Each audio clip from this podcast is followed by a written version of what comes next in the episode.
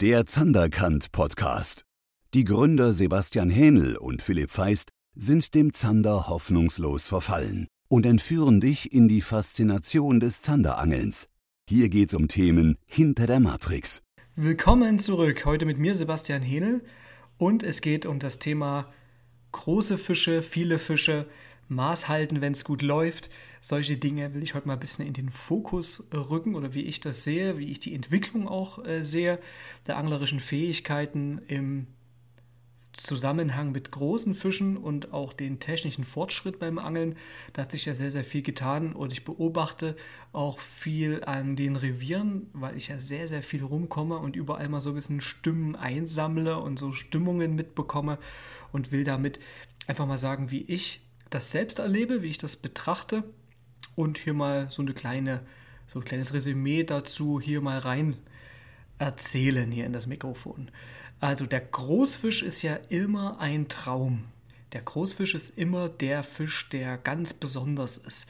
Ich kann mich da erinnern, ich habe meinen ersten 90er Zander gefangen, oh, das ist sehr, sehr lange her, vom Ufer aus an der sächsischen Elbe an so einer kleinen Leitbuhne bei erhöhtem Wasserstand und habe den dann wirklich boah, drei Tage lang habe ich diese Buhne bei dem hohen perfekten Pegel befischt. Also drei Tage klingt, klingt ein bisschen viel, aber ich war drei Tage dort vor Ort und habe aber immer wieder dort äh, dem Platz ein paar Stunden gegeben. Ne? Also es ist nicht so, dass ich da tagelang durchgeangelt habe. Und habe ich ja den ersten von 91 Zentimetern gebändigt. Mein erstes großes Flussmonster. Ich war total fertig und äh, habe sehr, sehr lange von dem Fang gezehrt. Und er hat sich ja auch als besondere Erinnerung eingebrannt. Und das ist das auch, was so ein Großfisch auch ähm, ausmacht. Diesen Reiz, ähm, wenn man einen Zander sieht von so einer Dimension im Vergleich zu den Fischen, die man sich sonst erarbeitet hat, die so im mittleren Segment sind meistens. Ne? Beim Werfen ist der Groß natürlich immer der besondere Fisch. Ja, auch an guten Revieren. Das ist einfach so und das wird auch immer so sein. Natürlich ist aber der Großfisch nicht mehr so extrem selten auf der Abhakmatte, wie das noch vor 15 bis 20 Jahren der Fall war. Der Hecht des Lebens, das war doch so der, der Meterhecht. Ne? Es hieß, der Meterhecht ist der Hecht des Lebens. Das war, als ich meinen Angelschein gemacht habe mit 14 Jahren, ähm, der Tenor, das hat man so gesagt. Ne? Der Meterhecht ist der Fisch des Lebens. Mir kommt das mittlerweile an äh, auch in guten Revieren so vor, als ob der Meterhecht zum Fisch des Tages geworden ist oder zum Hecht des Tages, mal übertrieben gesagt, oder zum, zum Hecht des Trips. Ne, also Angler, die sich viel mit Revieren beschäftigen, auseinandersetzen, ähm, auch ein Boot zur Verfügung haben, aufgerüstet haben, ähm, die Gewässer auch mehr verstehen lernen, die werden regelmäßiger diesen Meterhecht haben. Also der Meterhecht ist heute, glaube ich, gar nicht mehr der Hecht des Lebens, sondern eher dann schon der Meter 30 ist dann schon der Hecht des Lebens oder der Meter 20 mindestens. Ne? Also ich habe da dreimal schon vorbeigeschossen am Meter 20 das ist aber alles so, so eine persönliche eigene Challenge, ne, die man selber mit sich hat. Also diese Fische da, die ich da gefangen habe, Meter 17, Meter 17 und Meter 16, das sind zweimal Meter 16 schon, zweimal Meter 17. Da sieht man mal, wie, wie dünn die Luft da oben ist. Also ich glaube schon dreimal Meter 15. Und ähm, das ist für mich aber immer noch ein Ansporn und eine Challenge zu sagen, wow, den will ich noch. Aber das ist eher so für mich selber. Und jeder hat diesen Ansporn natürlich. Ne? Ähm, und das ist natürlich geil, wenn es dann irgendwann gelingt. Man muss natürlich das Revier dafür aussuchen, um so einen großen Fisch dann auch, äh, dass die Chance steigt, dass der auch wirklich ähm, im Kescher landet. Und das ist beim Großzander natürlich ähnlich. Ne? Ich kann nicht erwarten, dass ich hier in Berlin, wo ich gerade den Podcast einspreche, an der Spree den Meterzander fange. Also das kann ich nicht. Äh, also das ist ein bisschen naiv oder ein bisschen bockig, wenn man sagt, ja, das muss auch hier klappen, äh, weil ich hier wohne und deswegen mache ich das jetzt hier und ich muss jetzt hier alles rausfinden und wenn der Bestand das aber nicht so hergibt, dann es kann so sein, dass im Berliner Gebiet ein Meterzander möglich ist, ne, wenn ich so Richtung, Richtung Havelgebiet schiele, da kann sowas schon vielleicht drin sein, aber unter welchem Aufwand? Unter welchem Glück, welches Dusel musst du da haben, den zu kriegen und wie viel Lebenszeit musst du da investieren? Das ist aber an anderen Gewässern nicht anders. Man muss überall ganz viel Dusel haben, sehr viel Lebenszeit investieren und auch Erfahrung haben. Wenn du es falsch machst, fischst du am Zander generell vorbei, dann wird es auch mit dem Großen erst recht nichts. Das ist tatsächlich so. Und ich habe meinen Meter Zander schon erwischt, Philipp auch. Ne? Philipp mit einem Meter drei in der Talsperre hat er den erwischt. Ähm, aber das ist schon auch, zwar 2008 war das, nee, oder 2006 sogar schon, in der Pöhltalsperre den erwischt und ich habe meinen Meter 2 in der Elbe erwischt. Das ist ein bisschen elbabwärts von Magdeburg gewesen, vom Ufer aus. Das zeigt, dass das an verschiedenen Revieren tatsächlich möglich ist, aber es ist immer was ganz, ganz Besonderes. Das war ein absolut, wir haben den beide geworfen, Philipp vom Boot an der Talsperre, von der alten Anker, die wir dann jahrelang noch, noch haben, noch hatten, und äh, ich vom Land aus. Und äh, das zeigt einfach, wie, wie, wie, wie heftig so ein Fisch ist, ne? wie selten der auch ist. Ne? Und natürlich sind die Methoden und das Wissen heute auf einem ganz, ganz anderen Stand. Wir können uns äh, Gewässer ganz anders erarbeiten, weil wir erstens mehr Erfahrung dazu gewonnen haben, aber das haben doch die Angler, die vor 20 Jahren schon 30 Jahre geangelt haben, ja eigentlich auch. Nur haben wir heute einen anderen Stand und der Möglichkeiten, der technischen Möglichkeiten. Ähm, um dieses Wissen auch viel, viel krasser zu kombinieren. Wenn ich jetzt äh, Echolotechnik rannehme und da mit dem Sidescan zum Beispiel über ein Gewässer fahre und dann mitbekomme, ah, in der Richtung äh, eher südlich auf dem See sind jetzt hier die Ansammlungen von den Weißfischen und ab und zu sehe ich auch dann ein dickeres Signal dann drumherum und sage, alles klar, das sind Hechte, wahrscheinlich im Freiwasser. Ähm, äh, Zander kann man nicht über einen Futterfisch finden, das ist, äh, haue ich jetzt mal raus hier, ist eine Sache, die nicht funktioniert. Ähm, meistens nicht. Beim Hecht ja. Beim Zander habe ich da nicht so die Erfahrung, dass wenn Futterfischschwärme da sind, dass die Zander unbedingt auch da sind. Die haben nachts ihre, ihre kritischen fünf Minuten, dreimal in der Viertelstunde und dann drehen die durch und, und gehen dann schon an die Beute ran. Ne? Also die, das machen sie schon, die wissen schon, wie sie, wie sie das machen. Und die wissen auch, wo sie Beute abpassen können, wo dann Beute vorbeikommt und sowas, glaube ich. Weil Zander immer wieder an exponierten Plätzen auftauchen, immer wieder selbes Verhalten zeigen. Und das können wir natürlich erstens durch, durch Angelzeit uns rausarbeiten, was wir auch äh, jahrelang gemacht haben, heute noch machen, an neuen Gewässern immer wieder, die wiederkehrenden Muster finden.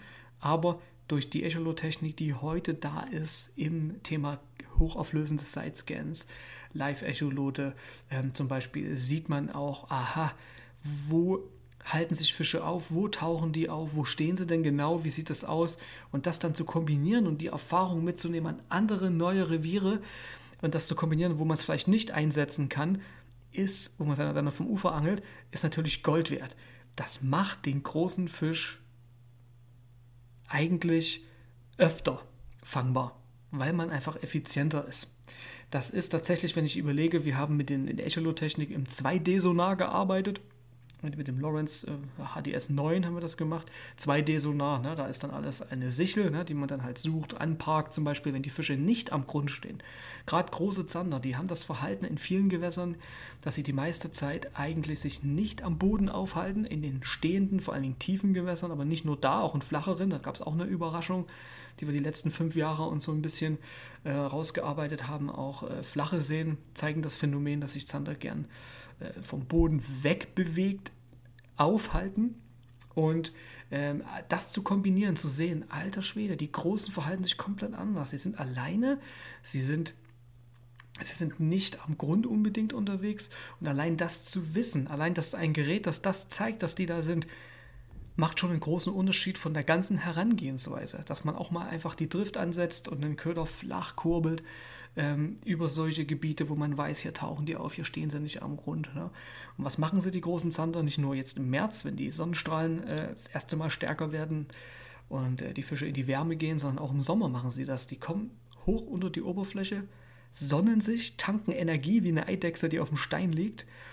Und dann abends, wenn die Sonne schwächer wird, sind die schön aufgetankt, kommen die Futterfische hoch, die steigen auf und die Zander gehen dann richtig zum Prügeln, tauchen die dann ab. Na, so ein aufgeheizter Fisch, der haut die dann weg, die Dinger frisst. Und dann macht er das irgendwann, wenn er wieder Futter braucht, selbig, selbiges. Ne? Dass er sich irgendwie auflädt im, im Licht. Das haben wir alles erst festgestellt äh, durch äh, Technik wie Sidescan, wo man sieht, hey, die Fische, die, der steht nicht am Grund, der steht unter der Oberfläche, ist ja Wahnsinn. Und, ähm, und auch durch die Live-Technik, dass man ein bisschen vorausschauen fahren kann und sieht, ey, steht unter der Oberfläche, ein einzelner großer Zander. Was macht der da? Ja, sich sonnen. Das sind zum Beispiel alles Sachen, die den, die den Fisch erstens äh, im Verhalten nochmal viel, viel besser einschätzen lassen. Wir haben mehr Erkenntnisse nochmal gewonnen darüber und können diese Fische natürlich auch dann effizienter beangeln und ähm, einfach das Verhalten der Fische viel, viel besser verstehen und auf andere Reviere auch übertragen. Das ist wirklich absolut genial. Aber jetzt kommt's. Wenn man was rausgefunden hat und man kann, man hat große Fische am Wickel, wer schafft es aufzuhören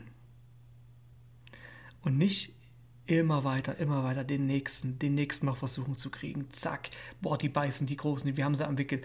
Nächsten raus, wieder anwerfen, anparken, äh, nochmal eine Drift ansetzen, wieder drüber. Es gibt manchmal das Phänomen, dass ich irgendwie das Gefühl habe, dass dieses höher, schneller, weiter irgendwann auch nicht mehr weitergespielt werden kann, weil wer schafft es, Einhalt, also es selbst sich zu regulieren?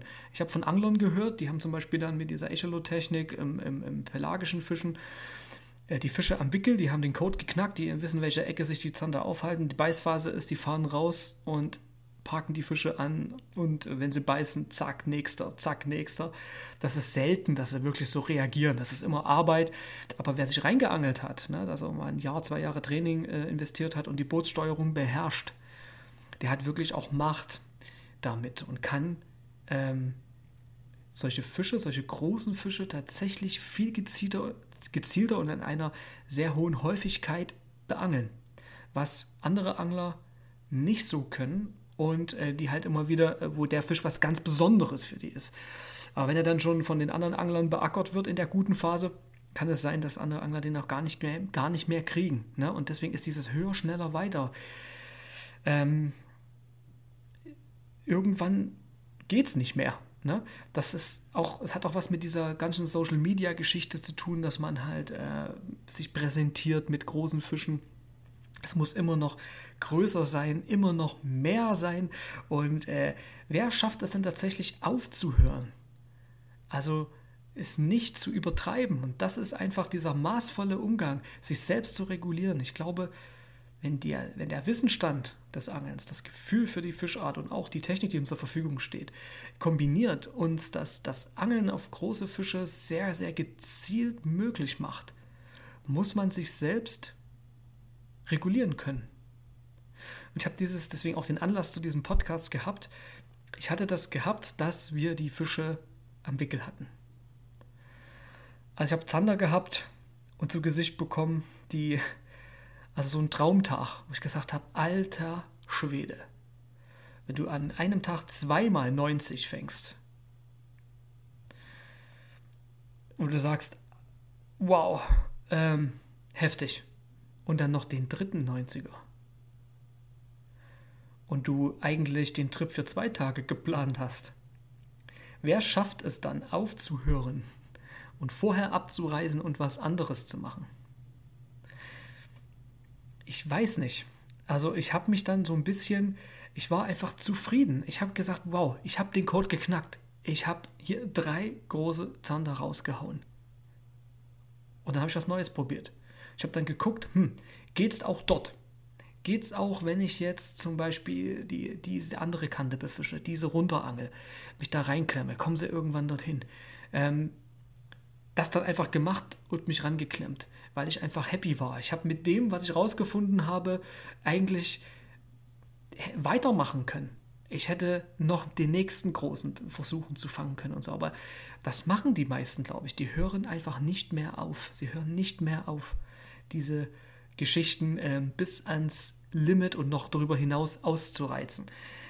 Entweder weil sie denken, oh, wenn es andere rausfinden, äh, äh, ne, äh, werden die sowieso dann gefangen. Aber das ist ein falsches Denken. Erstens muss man so eine Sternstunde, ja, auch wenn die dann planbarer ist, weil man weiß, hier in der Ecke, da sind sie, ne, in dem Bereich, so und so halten sie sich auf, auf die und die Farbe beißen sie, dann und dann. Ähm, und du bist effizient unterwegs. Sich selber Einhalt zu gebieten und zu sagen, ja, wenn andere kommen und das mitkriegen, ja, ist, doch, ist doch in Ordnung.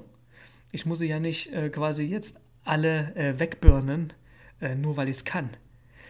Und das ist eine Sache, ähm, die, glaube ich, schwierig ist Vor allen Dingen, wenn man, und das ist ja bei uns auch der Fall, ne? wir, wir posten ja unsere Fänge, wir machen YouTube-Filme.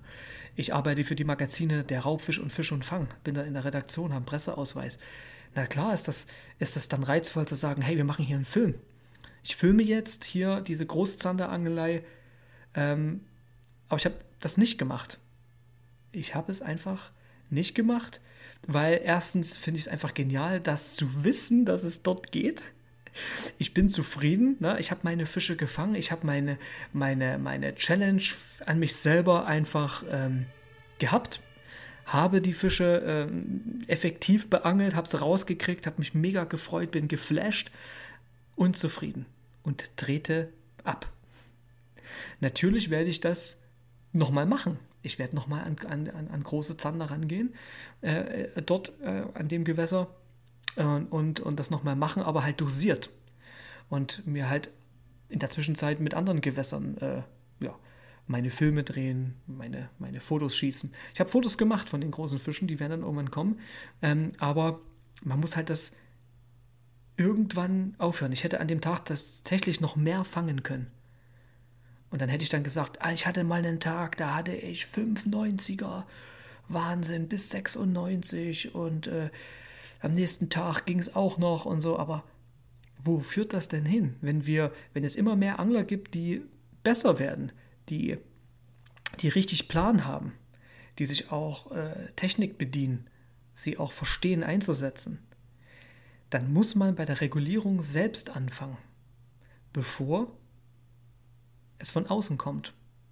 Also so wie ich Deutschland kenne, kann ich mir vorstellen, dass ganz viele Verbote auf uns warten, die Boote verbieten, die Schonzeiten noch länger machen, die gewisse Gebiete von Gewässern ver, äh, verbieten, die ähm, Echolotechnik generell verbieten, die, ähm, die halt das darüber regulieren. Das kann ich mir sehr gut vorstellen, dass das irgendwann kommt. Ähm, deswegen muss man die Zeit so genießen, die man noch so hat mit den Freiräumen. In Deutschland ist ja sowieso sehr viel reguliert ähm, und davor dann einfach maßvoll umgehen. Das ist tatsächlich, glaube ich, ganz, ganz wichtig. Ne? Ähm, das ist, die Geräte allein sind es ja nicht. Die können die Erfahrung nicht ersetzen. Aber sie können sie, naja, hm, erweitern. Zum Beispiel äh, der Fakt, dass große Zander, wenn die Sonne drauf ballert im trüben Wasser, dass sie da flach stehen. Flach. Dass sie auch in flache Ecken reingehen, Südseite von Gewässern, wo es richtig drauf brakelt. Und dass sie mit der Sonne ums Gewässer herumwandern. Das konnte ich tatsächlich, wenn ich das abfahre und mir anschaue, äh, tatsächlich kann man das sehen, dass sie äh, morgens auf der einen Seite vom See stehen und kleineren Gewässern vor allen Dingen auf der anderen Seite des Sees stehen sie dann nachmittags. Total interessant dass man das, kann man sich vielleicht erangeln, aber man ist ja eigentlich blind. Und wenn du aber vieles siehst, kannst du ähm, viel mehr verstehen und das wirklich ummünzen. Das ist ja das Geile, was das einem schenkt. Wenn es einem nicht darum geht, immer noch den nächsten großen Fisch zu bolzen, um den zu zeigen, um, um, um zu, zu zeigen, ja, yeah, ich habe hier so und so viele große Zander in einem Monat gefangen, ich habe dieses Jahr schon 10 Zander über 90 und so. Das ist höher, schneller, weiter. Wenn man das überwinden, wenn wir alle sagen, okay, uns geht es um was anderes, diese Faszination mit der Natur, diese Fische, das zu erleben, ähm, wie der beißt, wie er sich verhält, wie er nicht beißt, das ist auch geil. Ähm, zu sehen, hey, oh, die Fische tauchen zu der der Zeit in der Ecke auf vom Gewässer und dort wieder da. Und ähm, sich einfach über den Fisch generell freuen. Das muss bei mir kein 90-Plus-Zander sein. Da habe ich krasse Ehrfurcht. Äh, so viel, dass ich die einfach nicht wegbolzen kann, obwohl ich weiß, dass sie da sind. Also ich könnte noch mehr fangen, von großen Fischen, glaube ich, 80 plus jetzt aktuell. Ich habe wirklich was Geiles da aufgetan, aber ich lasse es. Ich mache das demnächst vielleicht mal wieder. Oder dann nächstes Jahr zu der Zeit wieder. Irgendwann. Ne? In diesen, diesen, diesen Winterphasen halt. Ne? Na, jetzt ist ja die Schonzeit bald da. Und ähm, deswegen mache ich so ein Resümee über diese Saison, über die letzten Monate und resümiere darüber. Und bin dann irgendwie auch, äh, fühle ich mich gut damit, dass ich es nicht ausgereizt habe obwohl ich es hätte ausreizen können.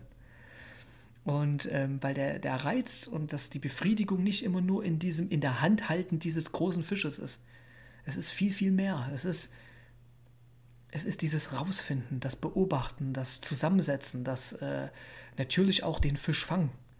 Na klar, aber ich muss keine fünf fangen oder zehn, wenn es möglich wäre, sondern es reichen drei und dann zwischenzeitlich was anderes machen wo den, oder, oder die, die Herausforderung erhöhen, den Challenge-Faktor erhöhen, zu sagen, okay, ich versuche sie jetzt auf die Art zu kriegen. Ich versuche jetzt aus der Drift mit dem Wobbler tagsüber ganz langsam zu kurbeln mit dem Nachtläufer, ob ich ihn da kriege. Solche Sachen. Das ist natürlich dann natürlich viel ineffektiver, aber du bist ja schon zufrieden, weil du gefangen hast und machst dann das anders. Und da wieder den neuen Reiz, den, die neue Challenge zu suchen. Das finde ich halt irgendwie einfach mega. Und die Beißlust der Fische, die können wir sowieso nicht beeinflussen, nicht unbedingt. Wir können effektiver angeln, wir können den Köder besser präsentieren, wenn die Fische nicht so gut drauf sind, äh, uns dem und dem Tool bedienen. Ne? Ähm, weil wir einfach Erfahrung haben, wie, wie Zander sich verhalten, dass sie nicht immer das gleiche Verhalten zeigen, sondern zu verschiedenen Tageszeiten andere Aktivitäten haben. Sowas, das wissen wir ja. Aber ähm, es einfach maßvoll zu angeln, wenn wir die Möglichkeit haben, sie extrem effektiv zu beangeln. Und das höher, schneller, weiter eigentlich nur darin endet, dass wir in Verboten landen, in krasser Regulierung. Aber die Natur regelt das auch selbst. Wenn zum Beispiel einer über Echolotechnik Fische vertikal anfischt in einem Gewässer, einzelne große, die es da gibt, die werden ja nicht ewig immer gut reagieren. Das nutzt sich extrem schnell ab. Schon in der nächsten Saison wenn da, wenn da regelmäßig das gemacht wird, geht das nicht mehr. Da müssen sich die Angler nämlich wieder einen anderen Kopf machen. Deswegen, glaube ich, brauchen wir keine Verbote mit der Sache, sondern das reguliert sich von allein. Aber schön wäre es doch, wenn man, wenn alle ein bisschen Maß halten und dass es gar nicht dazu kommt, dass sich das abnutzt und die Fische gar nicht mehr reagieren, zum Beispiel. Das sind so Gedanken, Gedankengänge, die man hat, wenn man sehr effektiv große Zander angeln kann. Und das Verrückte war auch, dass ich in, in einem äh, im Winter so ein Stück her jetzt große Zander wirklich am Start hatte, zufrieden war, gefangen habe, gesagt habe, wow, krass. Und bin dann beim nächsten Angeltrip nicht dorthin gefahren, sondern habe dann an einem anderen Gewässer geworfen und habe mittlere Zander gefangen und auch für die Küche ein. Und das hatte auch wieder seinen anderen Reiz, weil das Angeln ja vielseitig ist. Es geht ja nicht darum, den großen Fisch zu haben. Es muss der große sein. Es muss, der muss noch größer sein. Der muss unbedingt über 90 sein. Der muss den Meter haben. Das müssen 5 Meter Fische am Tag sein. Stell dir die Frage, wenn du die Möglichkeit hättest, du hättest ein Gewässer, zum Beispiel, es ist irgendwie ein, nehmen wir an einem Baggersee zu einem Fluss, der jahrelang verboten war zu angeln. Jetzt wird er freigegeben, du darfst da rein. Und auf einmal fängst du dort große Fische. Würdest du an einem Tag 20 wegangeln, wenn es möglich wäre? Oder würdest du nach zwei, drei Fischen sagen, wow, krass, ich muss mich erstmal hinsetzen, erstmal Luft holen, ich fahre erstmal wieder raus aus dem See, mach was anders und äh, guck in zwei Wochen nochmal oder, ne? Ja, aber man hat dann Angst, dass andere kommen und die wegfangen könnten, dass da nichts mehr geht. Ne? Und wenn man alles, das ist das Problem. Wenn aber alle Maß halten würden, würde es funktionieren kleines Wunschdenken wahrscheinlich. Aber ich glaube, je besser wir Fische effizient beangeln können, desto befriedigter sind wir ja auch damit. Und desto äh, mehr suchen wir den Reiz in anderen Dingen und müssen das nicht höher, schneller, weiter ausreizen, um jeden Tag einen Großfisch zu posten, zum Beispiel. Weil es gerade krass läuft und man das ausreizt. Ich glaube, das schafft man, das geht. Ne? Ich bin auf jeden Fall happy mit den geilen Erlebnissen, die ich da hatte, auch mit den Großfischen, auch mit den kleineren Zandern. Für mich ist Zander Zander. Für mich geht es immer uns über Listen und um den Biss. Das ist das, das ist die Challenge, die ich mir immer wieder suche und auch wieder neues Gewässer, neue Ecke raussuchen. Das ist einfach geil. Und Großzander sind einfach ein Bonus und die müssen immer was Besonderes bleiben. Und deswegen äh, gehe ich diese Sache auch da, wenn ich effektiv ge gute Gewässer habe und die Technik nutzen kann, dann auch sehr dosiert damit um. Ne? Aber Angeln ist so vielseitig. Ich freue mich auf die Saison, wenn die kommt wenn ich wieder auf die, äh, auf die, auf die Flüsse losrenne, vom Ufer aus dann hier äh, die Flüsse beangel. Das wird so geil, wenn ich wieder die Kaulis in die Rückwirbel ähm, einer Buhne oder einer Hafeneinfahrt reinschlenze und dann wieder schön da lang angel. Ach, ist das herrlich. Ne? Und dann habe ich wieder Bock, das Boot zu nehmen und dort mich an eine Kante zu stellen und die abzuangeln zu einer Primetime, wenn ich weiß, Zander kommt jetzt zur Dämmerung dahin. dort Fische zu fangen. Dann habe ich auch wieder Bock, übers Freiwasser zu tuckern und da einmal anzuangeln übers Echolot. Das ist alles gewässerabhängig. Ne? Ich habe verschiedene Gewässer, denen ich mich bediene, verschiedene Methoden. Das wird immer, immer für mich das große Ganze bleiben. Ich kann nie eine Sache die ganze Zeit machen. Das würde mich irgendwann nerven und langweilen. Ne? Und es geht nicht immer um den Fisch, um den großen Fang, äh, um den zu präsentieren. Das machen wir natürlich, das ist auch geil, das machen wir auch gerne, aber es ist nicht der Fokus unbedingt. Ne? Deswegen, in diesem Sinne, bist du vorbereitet auf die Saison? Weißt du, wenn es dann losgeht? Also der März ist ja noch ein paar Tage. Ne? Äh, wir gehen auch noch mal raus und angeln und drehen was. Aber bist du vorbereitet, wenn es losgeht? Wie sieht es bei dir aus in deiner Köderbox? Wie sehen deine Knoten aus? Deine Schnüre? Weißt du, wo es hingeht? Weißt du, hast du Plan A, B und C, wenn dann zum Beispiel Anfang Juni der Startschuss fällt? Bist du dir sicher in dem, was du machst? Wenn nicht, lass uns über zanderkan.de mal quatschen mit meinem Team, wie wir dir helfen können, dass wir das zu einem, zu einem genialen Saisonstart machen, auch für dich an deinen Gewässern ne, oder an deinen Gewässern im Umkreis. Und ähm, bereite dich gut vor, will ich sagen, weil die zwei Wochen im Juni, die ersten beiden, sind die geilsten des Jahres und da musst du genau wissen, was du machst, um das wirklich zu nutzen, um da geil abzuschöpfen, um richtig, richtig voranzukommen, ne, wenn du im Zanderangeln quasi noch äh, Ziele hast und, und äh, dich verbessern willst. In diesem Sinne, danke fürs Zuhören, dickes Petri Heil, wenn's zuckt, zurückzucken und wir hören uns hier bald wieder. Dickes Petri Heil, bis zur nächsten Folge. Spezielles Zander-Tackle für deinen nächsten Trip findest du auf www.zanderkant-shop.de. Du willst regelmäßiger und gezielter auf Zander angeln? Termine für ein persönliches Beratungsgespräch findest du auf www.zanderkant.de.